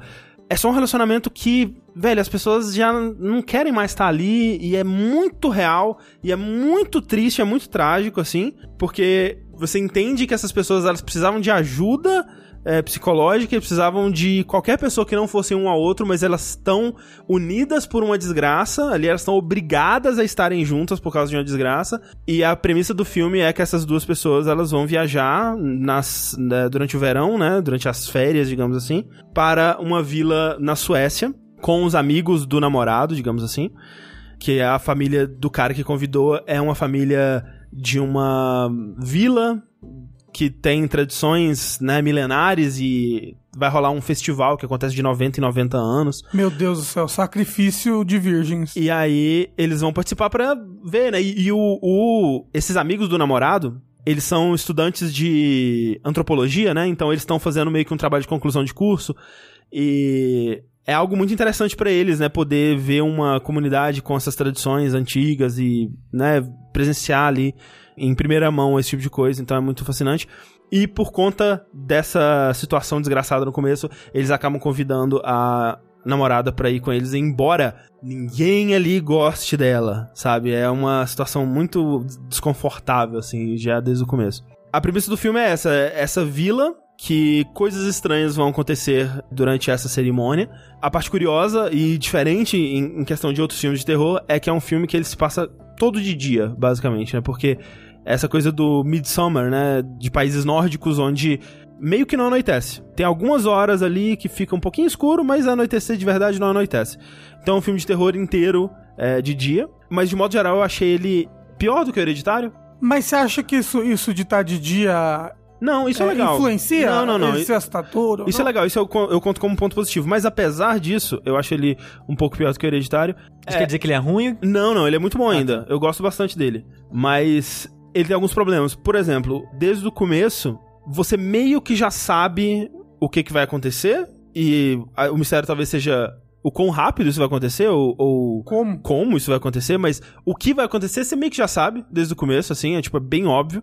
Então não existe esse mistério, né? No, no hereditário, o tempo todo as coisas iam ficando mais estranhas e você não sabia pra onde que esse filme tá indo, pelo amor de Deus. O que, que é isso? Tá, o que aconteceu? Sabe? Então, essa, essa surpresa do que o Hereditário tinha de momento a momento não existe no, no Midsommar. Ele é só uma caminhada linear até a desgraça, né, basicamente. Ele ainda repete coisas que funcionavam no Hereditário, que aqui funcionam em um nível menor, talvez por não ser tão novidade assim para mim, que é aquele lance de ficar mostrando coisas que você vê com um canto de olho assim, peraí, isso aconteceu mesmo? Será que eu vi o que eu vi, assim? Também é uma marca, parece uma marca registrada do Ari Aster. E acho que o principal de tudo, ele não tem um cast de atores tão bons pra eh, segurar a história, sabe? Ele não tem uma Toni Collette como o Hereditário tinha, não, que é... ela segurava o filme inteiro ali. Não, a, a, como é que aquela cena do jantar não ganhou um milhão de prêmios? É, não, pra mim, assim, é... se Oscar valesse de alguma coisa, ela tinha ganhado, né, pelo menos uns 10 ali. Mas, né, obviamente um filme desse tipo não vai ganhar nenhum Oscar. É um absurdo, né? É... E. Cara, que Esquadrão Suicida ganhou. É. Nossa senhora, é. E acabou, de modo. Acabou o Oscar. E de modo geral, eu acho que assim. O filme, ele. Ele acaba perdendo um pouco do poder que, que ele começa Né? Eu, eu sinto que a ce- essa cena inicial, que são, vamos dizer, uns 5, 10 minutos iniciais do filme, pra mim é a melhor parte do filme. E eu estaria muito mais interessado em ver ela e é aquela coisa mais pé no chão do que a coisa meio mágica, esquisita que eles vão depois, assim, pro, pra essa vila bem louca na, na Suécia, justamente porque eu sinto que a força desse diretor tá nas relações humanas e em seres humanos reagindo a coisas absurdas, assim. E nessa vila tem um pouco disso, mas eventualmente tudo fica absurdo. Tudo é absurdo e você meio que perde o pé da realidade do filme e você se transporta pra aquela situação absurda com os personagens que em certo momento começam a usar umas drogas alucinógenas. Então, você meio que perde, eles meio que perdem a capacidade de reagir ao que tá acontecendo também. Então, o, o fato de existirem drogas no filme tira um pouco da humanidade deles. Mas você não acha que pode ter momentos interessantes que você fica na dúvida do que tá acontecendo? Tem momentos disso, sim. Tem momentos em que fica em, é, em dúvida. É, Tipo, o isso que é, isso mesmo? é, Ela tá vendo isso? é, o que é É real ou não. palhaço, é pessoa É, vestida de palhaço. Exatamente. Tem momentos que são assim. Como, como eu disse, o, o meu ponto favorito dele, e o meu ponto favorito de Hereditário, é como que Hereditário é uma história sobre possessão demoníaca com personagens extremamente humanos reagindo àquilo. Tipo, a, a humanidade das reações dos personagens, pra mim, é o que vem de Hereditário. E isso ele não consegue fazer aqui porque os personagens, eles. Eles não. Chega um ponto que eles não têm ao que reagir mais, sabe? Porque eles estão. Na verdade, é uma crítica às drogas, então. Pode ser que As seja. drogas te desensibilizam pro sobrenatural. É. E pioram o filme. Isso. Pior, pior um filme um pouco. Então, diga não às drogas. E como eu disse, eu preferiria ver um filme sobre a, a primeira cena do, do filme, assim. Mas ainda é um filme muito bom. Ele é muito bem dirigido, muito bem editado, assim. Tem cenas onde ele vai mostrar, por exemplo, o sofrimento que a, a namorada, né, a protagonista, ela tá passando e mostra ela conversando sobre a viagem que eles vão fazer em breve com os amigos e ela começa a chorar no meio. Ela fala: Não, com licença que eu vou no banheiro. E aí a câmera vai acompanhando ela indo no banheiro, né? E a câmera começa a ficar é, filmando de cima. E quando ela entra no banheiro, é o banheiro do avião. E ela tá no banheiro do avião com uma transição muito da hora, assim. E ela tá chorando no banheiro do avião. Então é muito interessante como que essa transição mostra assim, cara, esse tempo todo aqui, ela tá sofrendo, ela tá chorando, ela tá. Ela tá muito mal, ela tá muito deprimida, sabe? Então, assim, como que a, a edição consegue ajudar a contar a história e ele faz isso muito bem ao longo do filme. O filme é muito bonito, assim, é, é- o lugar onde eles vão é muito bucólico, né? E muito colorido, e isso é muito contraditório a um filme de terror, de modo geral. E o jeito que ele usa isso pra deixar o lugar creepy é muito interessante.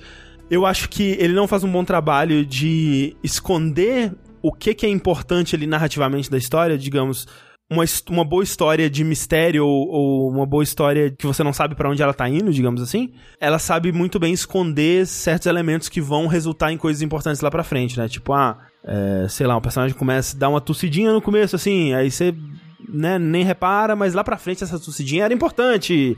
E aí faz sentido, né, no começo, né? Eu sinto que no Midsommar ele não consegue esconder isso muito bem. Tipo, ah, o cara. Ah, eu vou fazer xixi aqui no seu negócio importante. Hum, será que isso vai ser importante na frente, sabe?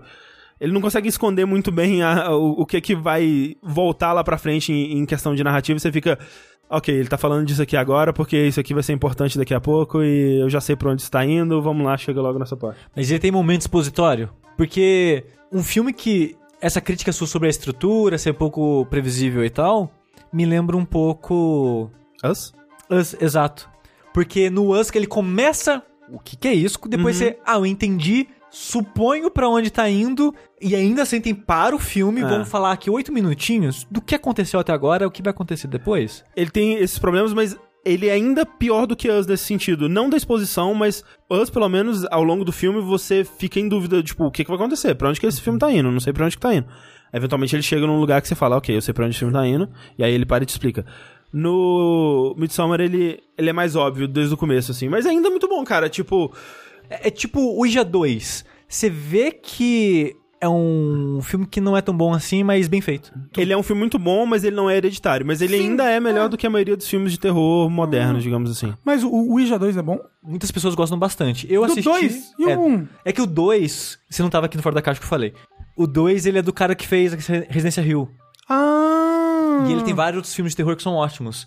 Então, meio que contrataram um ótimo diretor pra um roteiro mais ou menos. Então, o filme é muito bem feito, mas a história é meio. ah, Eu diria que. Adolescentes mexem numa, numa tábua mágica. Mais ou É. menos isso. E aí um deles é possível do demônio. Eu diria que o Midsommar é meio que isso. É um diretor excelente com um roteiro mais ou menos, assim. O roteiro ele tem muito de clichês de filmes de terror, tipo os arquétipos dos personagens e esse tipo de coisa que realmente é, Hereditário não tem nada disso, né? Hereditário é super original nesse sentido e o Midsommar acaba se- é, sendo prejudicado por isso, mas eu acho que ele é mais prejudicado pelo quão bom é Hereditário do que qualquer outra coisa. As expectativas estavam muito altas, assim, pelo menos pra mim. Eu tô curioso pro Midsommar, porque eu gosto do Hereditário, mas eu gosto mais de Witch. Hum, Então, pro Lighthouse, uhum, uhum. aí meu hype tá um pouquinho fora do O controle. que, que é Lighthouse? O próximo filme do cara que dirigiu The Witch. Com o Robert Pattinson, Oxi, o próximo Batman? o próximo Batman. Exato. Ele e o William Dafoe. O William Dafoe. É praticamente só os dois, basicamente. Assim como Hereditário, ele tem cenas absolutamente chocantes, cenas gore pra caralho. Ele é mais gore do que o Hereditário. Gosto. Nossa, o Hereditário tem gore pra caralho. Não, nem tem É, tanto assim. tem basicamente mais. uma cena é de que bastante quando gore. tem é, é, É, é são, foda. é pontual. É, mas é foda porque é pontual.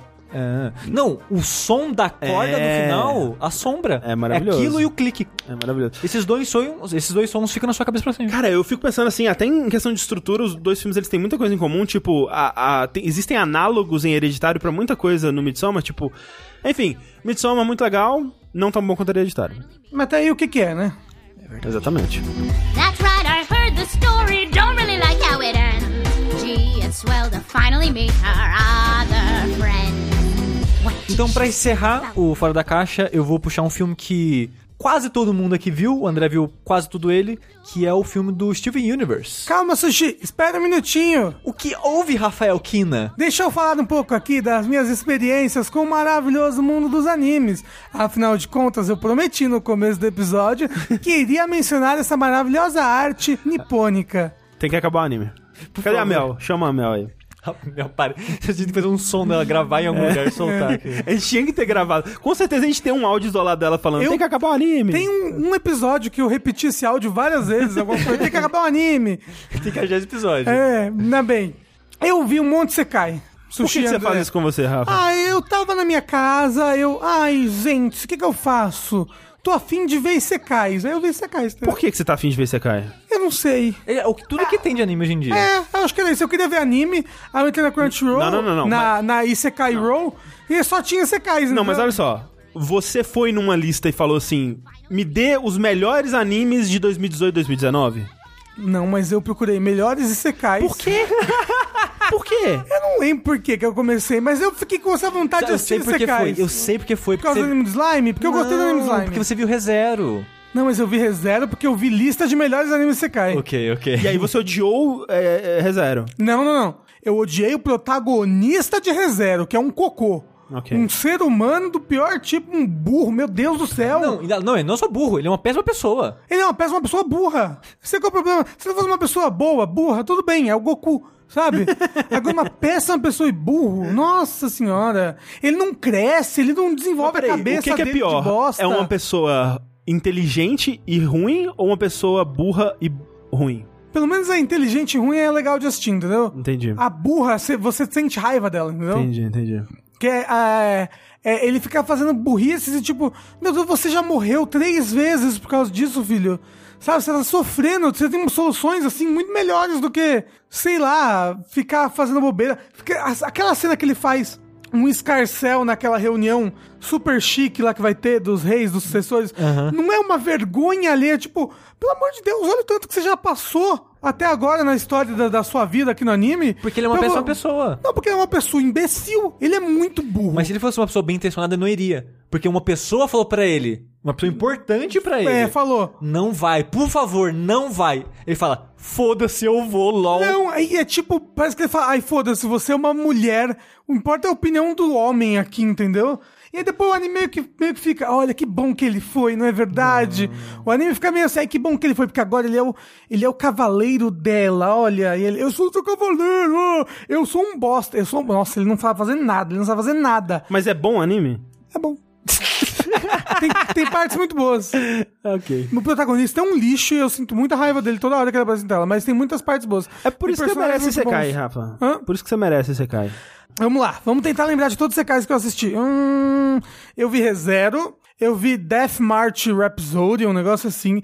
E esse, puta que me pariu, esse eu falei, é, é Japão. Não dá mais pra te defender. Amiga, não dá pra te defender desse jeito, amiga. Para. Quantos episódios você viu disso? Eu vi todos. Ai, caralho. Peraí, quanto que demorou pra você perceber que a amiga não dá pra te defender? Quantos episódios demorou? Há uns dois. Por que, que você continua assistindo? Porque eu queria saber o que aconteceu, ué. Mas não tava horrível? Tava. Mas é porque tava horrível no sentido que é assim, André, deixa eu te contar. Tá horrível no sentido de que o Isekai, ele tem uma moda muito legal, assim, super saudável, assim, super pra frentex, que é... Legal mesmo é a gente ter escravas mulheres, entendeu? Aham. Porra, escravas mulheres é o, o Não, negócio. mas é assim, Rafa. Não critica a escrava mulher porque ela gosta de ser escrava. É, não, ela adora. Assim, inclusive, né, ela, é, ele, em alguns animes aí, Shield Hero, libertam ela da escravidão, mas ela vai lá e bota de novo o símbolo mágico do escravo, só pra mostrar o quanto ela é, ela é fiel a ele, entendeu? O quanto ela é subservente, é isso que é isso que Isso aí, fala. é isso aí. E aí, nesse anime, Death March Rhapsody, blá blá blá, que começa com um primeiro episódio muito legal, porque é um moço que ele trabalha na indústria de jogos, e aí ele aparentemente morreu. Não dá pra saber. E aí, ele vai para o mundo de RPG e ele é muito bom porque ele jogou muitos games, meu. Ele- ele- Caralho, eu odeio anime! ele vai pro mundo de RPG do RPG que ele estava trabalhando, entendeu? Ah! Né? E então, tipo, ele sabe as regras já do mundo, do Aribe. Mas aí que tá, ele trabalha na indústria de negócio e aí, tipo, você vê todo negócio, tipo, as pessoas não vão pra casa, elas, tipo, elas estão lá programando o jogo, ai, ai, estou cansado, né, já é três da manhã. Aí ele puxa um, um colchão debaixo do, da mesa do desktop dele, Realístico, deita e dorme. realístico. E aí tem várias outras pessoas dormindo no escritório junto com ele. Então, tipo, essa parte é bem realística Japão, tipo, crunch absurdo. Indústria e... dos games, né, de uma maneira. E a pessoa não volta pra casa, tipo, volta de Família, duas em que duas que é semanas. A pessoa volta pra casa de duas semanas, tipo, toma banho com a água da cafeteira, sabe? Basicamente.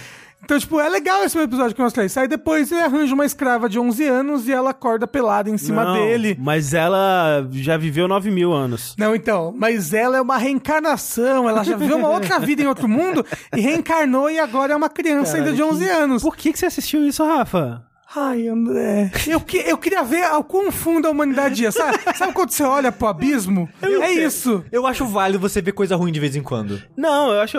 E assim, o YouTube pra mim é isso. Só que o problema é que o YouTube é, é assim, né? É um negócio de 5 minutos e que eu tô vendo no meu segundo monitor enquanto eu faço outra coisa. Mas eu, não, eu fico me perguntando, gente, isso não é, isso não é crime? No Japão não, não é Não. crime? E, não, e toda hora ele fica, ah, ainda bem que eu não sou lolicon. Aí, aí, tipo, uma hora ele ajuda uma criança lá, ah, ainda bem que eu não sou um lolicon. E tipo, caralho, autor, você é, né? Você tá botando essa situação de que uma criança de 11 anos tá pelada em cima de um, de um cara e ela quer dar absurdamente pra ele, nossa, ela quer muito dar pra ele, e aí, e aí os, incel fica tudo, nossa, por que que não fazem isso comigo? Essas mulheres feministas, sabe? Ah, Eu vi Shield Hero, que eu entendi por que que é uma fábrica de incel também, Aham. no anime. Porque todo o plot começa, ele vai pro mundo, ele morre, sei lá o que acontece, não lembro o que acontece. É muito anime, eu já esqueci como é que todos eles vão pros mundos que eles vão. Tudo igual. É, mas ele alguma coisa acontece com ele e ele vai pro mundo mágico lá. E ele, e ele, cada um chega lá sendo um herói de alguma coisa. E aí, tipo, um é o herói da espada, o outro é o herói do arco, o outro é o herói da lança, e ele chega e ele é o herói do escudo. Uou. Então ele não consegue usar nenhuma arma, ele só consegue usar escudo. Nossa, todo mundo, que original. e todo mundo maltrata ele. E aí uma pessoa não maltrata ele, que é uma menina que entra pra parte dele. Aí ajuda ele a treinar o dia todo. Aí chega de noite. E aí que vem, André. Aí ela rouba todas as coisas dele e acusa ele de estupro. e aí, André. Que é isso aí- que mulheres fazem. isso, e aí ela, enquanto ele fica lá, todo mundo acusando ele, ô, seu lixo, blá, blá. aí ela fica atrás, rindo, fazendo, uh, uh, uh, mostrando a língua e.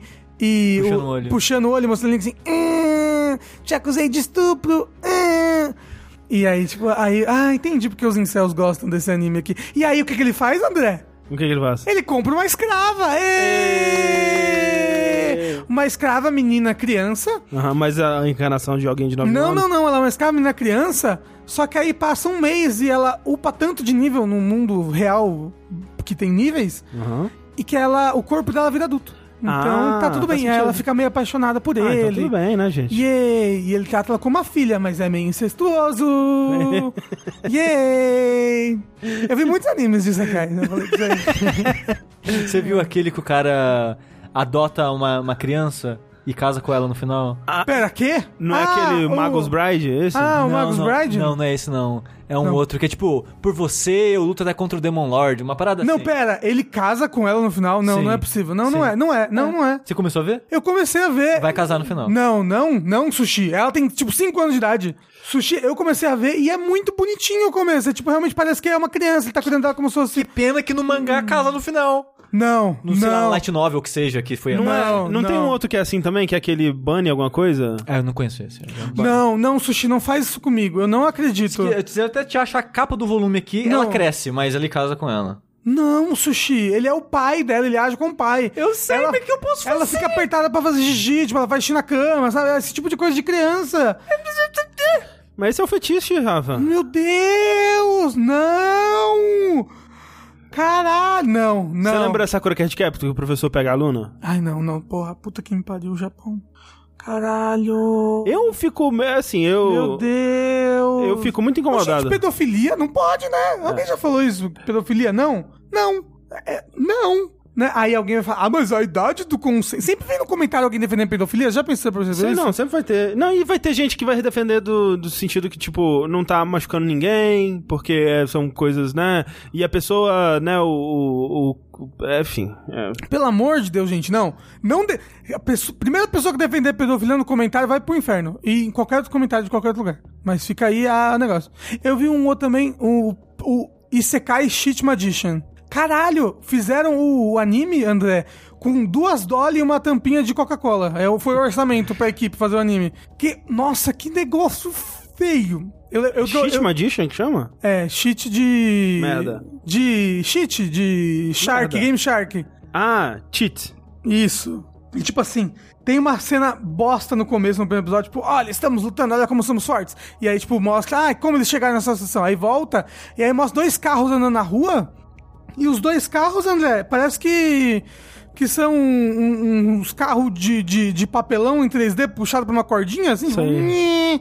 Caralho, é muito feio. Nossa, esse anime é muito feio. Ele não é ofensivo, até onde eu vi, porque, tipo, vai um menino e uma menina pro. É a primeira vez que eu vi um Isekai que vai uma menina pro outro mundo. Vai esse menino e essa menina, eles se amam, e meu Deus do céu, eles. Não, não, não, não, não, não. Ele não tá casando com a criança. Eu tô mostrando pro Rafa Não. a capa do, do volume da parada que ele não, casa não com a é, não, criança. não, não. Deixa é outra pessoa. Deixa eu ver. Não é a criança. Porque essa é a criança, tá vendo?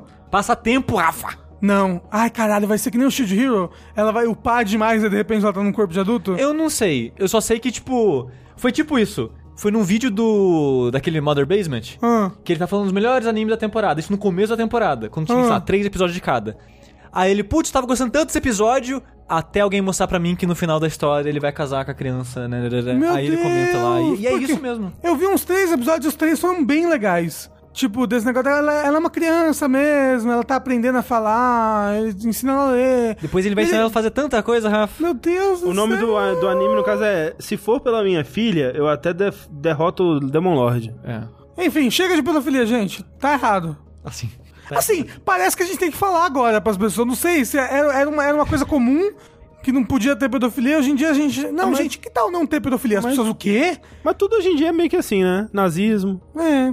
Aí a pessoa vai falar, ah, porque no meu tempo não, não, não tinha esses negócios de, de gay. Hoje em dia tem gay em tudo quanto é É, lugar. é- é- caralho, É, velho. os conservadores têm essas coisas, pra inverter as- os valores. Steve Universe.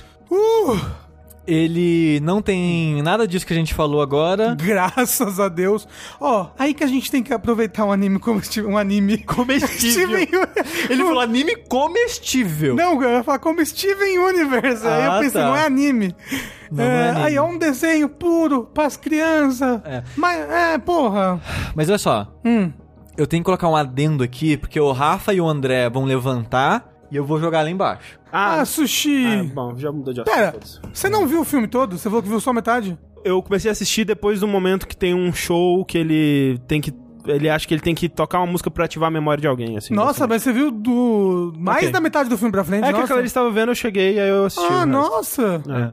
Mas então, Steven Universe é, né, já a animação que eu já falei aqui, o Rick já falou aqui, já teve 15 aparições no Fora da Caixa. E se você ouviu a última vez que eu falei, que eu já tinha assistido quase tudo, acho que tava na última temporada, é uma das melhores coisas que eu já assisti na vida. Steven Universe é maravilhoso, é incrível. Resista aos primeiros, sei lá, 16 episódios que são sem graça, Isso. que depois fica bom. Mas eu acho que eles são importantes, já falei. Não, tem, tem. Eles são importantes pra narrativa, pro arco narrativo final, que a maioria dos personagens que aparecem lá são importantes depois, mas os acontecimentos são chatos. Sim. Eu acho que eu não falei isso em nenhum fora da caixa ainda, eu não gosto do final do Steven Universe. Sim, eu- a gente não falou sobre o final, mas eu, eu gostei do final, que eu achei que pra mim foi resolvido tudo satisfatoriamente. O Sushi acha que foi muito apressado, né? É, é que assim, a última temporada, ela tem um acontecimento e dá uma pausa de uns meses na história. E o episódio da pausa, esse episódio é maravilhoso. Esse episódio é muito bom mesmo. possivelmente pra mim o melhor episódio do anime inteiro. Do anime. Do anime, é, do desenho todo. Eu acho também, eu acho que é o melhor episódio do desenho. Tudo depois desse episódio eu acho ruim. Ah, não acho. Que é não. tipo, sei lá, uns seis, oito episódios, uma coisa assim. Não, Algum- é são algum- poucos, é- são bem poucos, são tipo uns três episódios São só. isso. Talvez é por isso, porque eu não gosto de nenhum que vem depois desses. Porque é tudo corrido, tudo meio. Ah, tudo meio sem impacto, meio sem. Só as coisas acontecem, as coisas vão dar. Parece que, tipo, olha, Rebecca Sugar, Ah, nós somos da Cartoon Network, você só tem mais esses 50 reais pra fazer o É. resto. corre aí, você tem três episódios pra sair dessa porra, corre pelo amor de Deus! Todo esse universo que você construiu com todo amor e carinho ao longo de um milhão de episódios, que todo episódio tinha uma mini referência a alguma coisa, que a comunidade especulava e adivinhava coisas que iam acontecer daqui três temporadas e blá, Sabe, tudo isso? Foda-se. Joga tudo como se fosse um balde em cima de quem tá assistindo. E o final, nossa, tem umas coisas no final que tipo acontece. Nossa, esse personagem, ele ganhou isso. Nem aparece, foda-se, sabe? Então, tipo, nossa, é eu, sinceramente, fiquei muito decepcionado. Fiquei triste. Eu gosto. Eu tava todo episódio triste. Aí eu pensei, ok, no último episódio dá uma brecha pro filme, né? Que termina com um coraçãozinho girando, né? Uma gema que parece um coração, eu acho. Girando no ar. E eu, beleza, não foi o fim, vai ter mais coisa, vai ter o filme. E vai ter mais desenho depois do filme. É, vamos ver o que vai ser depois do filme, porque o filme é outra decepção pra mim. Não, o filme super estrutura de filme, assim. E esses filmes de, de anime, eles têm um negócio que é tipo assim: ah, e esses personagens aqui já existem, já conhece eles. Então vai ter um outro personagem, e aí ele que vai ser importante vai ter a história dele. E aí, tipo, esse filme é a historinha da Spinel e acabou. É, porque, E eu tipo- gosto, eu gosto, eu gosto do filme. Ele é um throwback pra tudo da série. É, é que, tipo, todos os personagens começam e terminam no mesmo lugar, tirando a Spinel, e a Rose. E o Steven, eu acho que ele dá uma evolução ali. Eu diria que sim, eu diria que sim. O, o, o negócio. Mas, ó, Rafa, André, você diria que sim, porque não assistiu o anime. Porque. O anime. O, é, o apoio do desenho. Porque o que o Steven passa durante esse filme é um resumo do que passa durante todo o anime. tudo do, do desenho, caralho. todo esse arco evolutivo dele, ele meio que retrocede no filme e evolui de novo. Ah. Sabe? Mas, mais ou menos, no filme ele, ele retrocede em poder, mas não em maturidade. E maturidade também. Não, porque no desenho a gente vê ele, ele maturando muito de pouco em pouco. É porque, assim, pelo que eu entendi no filme, o lance da, da, da jornada do Steven é... Ele queria descansar e ter o final feliz dele. Isso. E ele descobre que não é isso, né? Ele tem a responsabilidade. Isso. Só- só que- Ele descobre que não existe um, não existe um final É. feliz pra sempre. Exato. A gente tem que estar todas, todo tempo batalhando pra ter um final feliz sempre. Exato. Só que passou, tipo, sei lá, três anos entre o último episódio e o filme. Sim. Ai, o Steven tá tão adulto, tão é, tem bonito. pescoço agora. E nesses três anos de paz, digamos assim, ele uma meio que nova. esqueceu tudo que ele passou. sei. Sabe? Tipo, toda essa evolução que eu tive. E essa eu não evolução, essa eu não evolução preciso já- mais dela, eu tô em paz Tipo, agora. você diria que o Steven, do final do desenho, ele já teria essa realização de que final Sim. feliz não existe? Sim, Ah, sim. entendi. Pelo menos da importância de continuar lutando, sabe? Sei. É, é, é, mas é, é, tipo, quando elas estão lutando ali no começo, elas falam, ah, a gente tá toda enferrujada. E eu acho que é isso mesmo, ele tá, tipo, acostumado com a paz, Aí, mas, tipo, aquela realização que ele tem no final, tipo, por que que eu ainda não tô inteiro de volta, sabe? Eu, eu passei por tudo que eu já passei antes, todo esse... É bonitinho esse Por, momento. é, por que que eu não tô... é, você tem que ver o desenho, André. é, o desenho é muito melhor que esse filme. Não, e o filme é muito bom, mas tem que ver o desenho. Mas o negócio é outra coisa. A Rose, ela é uma escrota do caralho no filme. Ela é muito É, escrota. ela toma uma atitude que é ultra escrota, nossa senhora. E tipo, você passa o anime. Pô, caralho! Você passa o desenho inteiro ouvindo. Ela é a pessoa mais benevolente da história do universo. Ela é incrível e maravilhosa e perfeita. Rose é a mãe do Steven? É. É. Ok. E ela nunca fez nada de errado. Vai pro filme e é escrota num nível que Não, puta mas no desenho você descobre que, tipo, É, ela fez um monte de O coisa que a errada. Clarice me falou é que isso já vem do desenho. É, E eu acho isso interessante, Quando- tipo... Quando você descobre toda aquela coisa que ela fez com a Pearl. Nossa, que, que ela fez com as próprias amigas ali, de não contar. Mas é aquilo, segredo dela, Mas é- aquilo ela- eu não acho escroto. E é- isso específico eu não acho. Mas ela fez muita coisa escrota. Ela fez muita coisa. Sim. O, com a. Aquela que tem a- os cabelos coloridos, eu esqueci o nome dela. Sim, a Ferreira. É, então, ela foi super escrota com ela. Ela foi escrota com muita gente. É. O negócio é que com a Spinel, um nível de escrota, assim. É outra parada. E eu não gosto desse pneu. Nada dela. Ah, não. Aquela música dela quando ela aparece. Nossa, é muito boa. Eu Aquela entendo. lutando e cantando, é Eu muito entendo boa. a brincadeira, que toda a animação dela é uma parada dos anos, sei lá, 50, 40. Uhum. Nem menos até, né? De uma parada do começo da Disney, assim. né? Isso. Eu entendo essa brincadeira que ela é, É, meio. feita pra entreter, né? Pra entreter crianças. Tipo, a animação dela, a movimentação dela, a maneira que os ataques dela acontecem, tudo dela é uma referência à animação antiga. E eu acho legal esse conceito. Mas ela por si só acho tão chato, cara. Tão chato. Ah, não, é legal. Mas o parada, que nem o Rafa falou, o filme, por si só, ele não é um filme muito ambicioso em termos de narrativa. Ele é essa parada mesmo, que tipo, vai acontecer algo aqui, mas ele meio que vai terminar onde começou, porque, que nem o Rafa acabou de falar, vai ter mais episódio. Então ele não pode revolucionar o mundo, sabe? Essa é a sensação que eu tenho. Então, tipo, ele é uma historinha aqui pra, tipo, ah, você tá com saudade do Steven? Uhum. Olha, vê esse filminho aqui, uma hora e vinte ali, pô. Oh, e pra comprar aquela blusa do Steven, que é linda, aquela blusa nova dele, hein? Hum, que blusa bonita. Já tá vendo vários sites que tá vendendo. Porra, queria não ser gordo, hein? Eu queria eu- não ser gordo. E eu sinto também que um pouco da minha. Gêmeas! E eu sinto que um pouco da minha amargura vem do fim da série em si, porque, como eu falei, é uma série que ela é muito boa e o final ele dá de ponta no precipício e cai de cabeça na pedra, sabe? Eu não acho que o final é tão ruim assim, mas o final é muito corrido, perto do ritmo que a série tinha antes e do quão bem explicadinho e. e, e como é que. E paulativo que a série. Paulatino. É. Paulatino? É. É, gosto. que a série é antes, sabe? Então ela, ela é um. Ela realmente, tipo, acontece um negócio, de repente, três episódios já resolve o final da série toda. É, É. muito rápido, pelo pacing que as coisas se desenvolviam antes. Mas se você é fã de Steven, eu acho que vale a pena assistir porque Nossas músicas. porque eu acho que só eu e a Thalissa que não gostou muito assim, porque a Clarice amou, o Rafa amou, até o André que não conhece muito gostou bastante. Gostei bastante. É, eu. é, tipo, aquela coisa, eu assisti os primeiros episódios de Steven Universe, não me fisgaram, parei. Eu tentei assistir de novo, eu parei no mesmo lugar, basicamente. Porra, de André. novo. Só que toda vez que eu vejo alguma coisa mais avançada, assim, tipo, seja um número musical, alguma cena, tipo, ou esse pedaço do filme, me dá vontade de assistir, porque. é, eu até tava pesquisando depois, porque eu assisti esse filme quase em seguida da gente, deu e a Clarice terminar de assistir o Carol and Tuesday, né? Que eu falei mal é, no último Fora da Caixa. E eu tava muito curioso depois sobre orçamentos de animes. E eu fui olhar o orçamento desse filme. Não é um orçamento muito alto, ele tem é, 40 e tantos, quase 50 milhões de orçamento pra um, Pra uma hora e vinte. é, pra um filme de animação tradicional isso é pouco. O filme de animação tradicional é muito caro, né? Mas é um filme, né? E eu imagino que um orçamento de um anime, ou vamos dizer por episódio de anime, seja menos que isso. Eu vou chutar, não tenho certeza, tô tirando isso do meu cu. É... Nossa, não, menos que 50 milhões, com certeza. Deve ser, tipo. Não, não, não, digo, proporcionalmente, vamos dizer, por minuto, digamos assim. Se 1 hora e Ah. 20 de Steven Universe foi 50 milhões, proporcionalmente, eu ainda acho que um anime teria menos.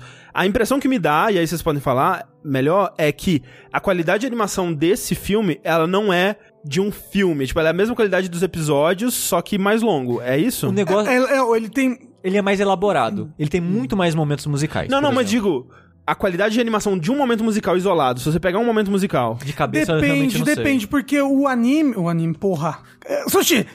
porque o desenho, ele varia muito. Tem, tipo. Tem, tipo. Uma animação de uma música que foi feita por um animador específico convidado.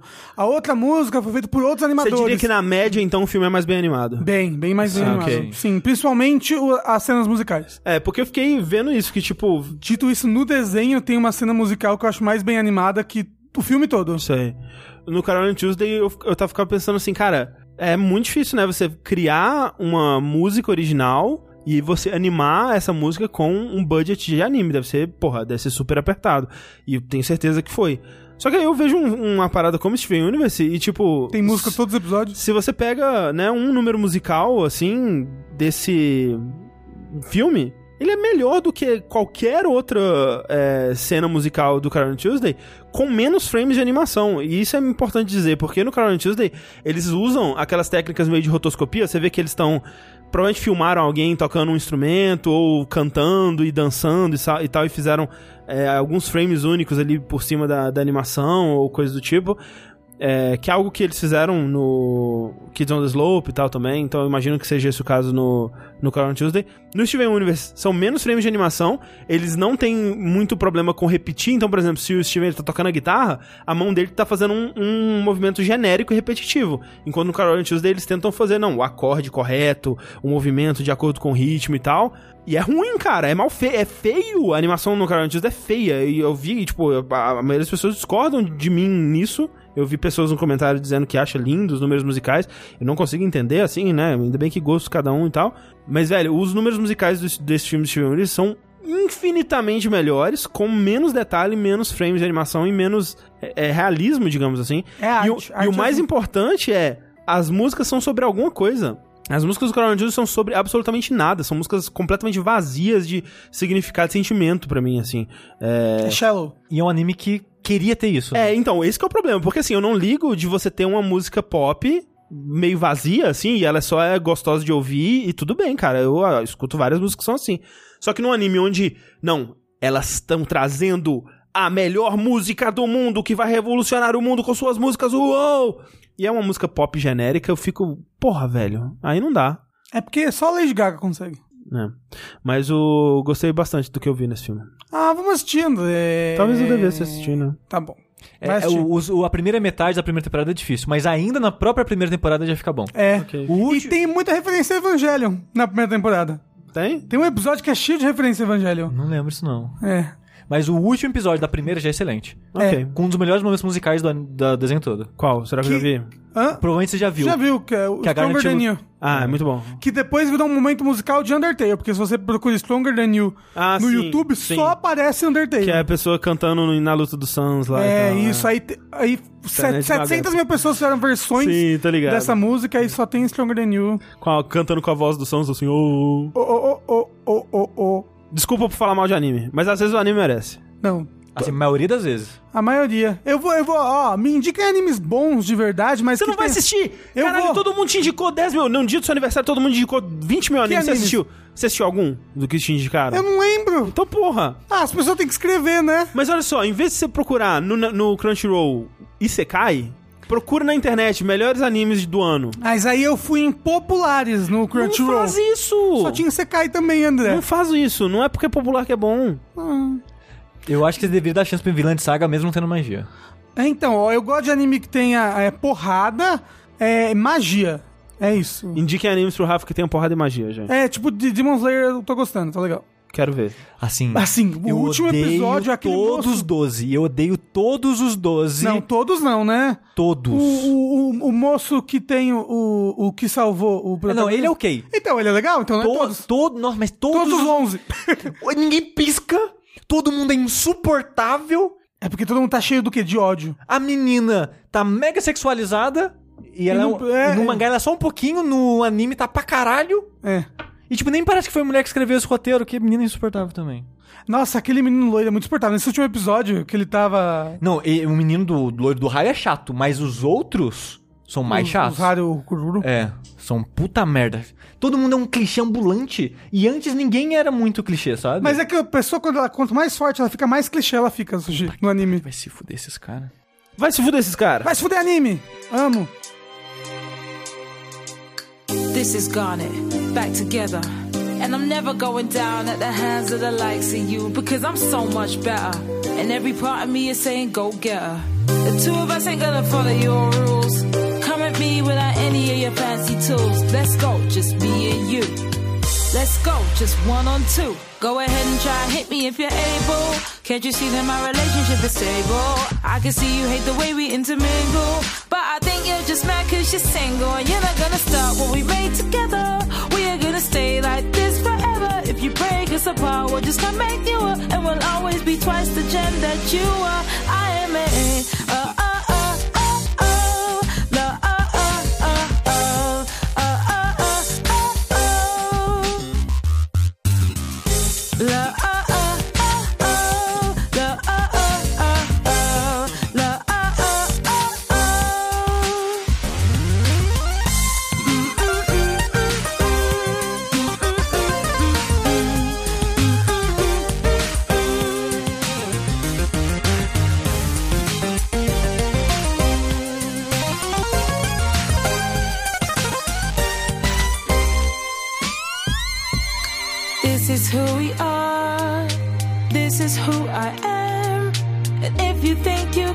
me, then you need to think again.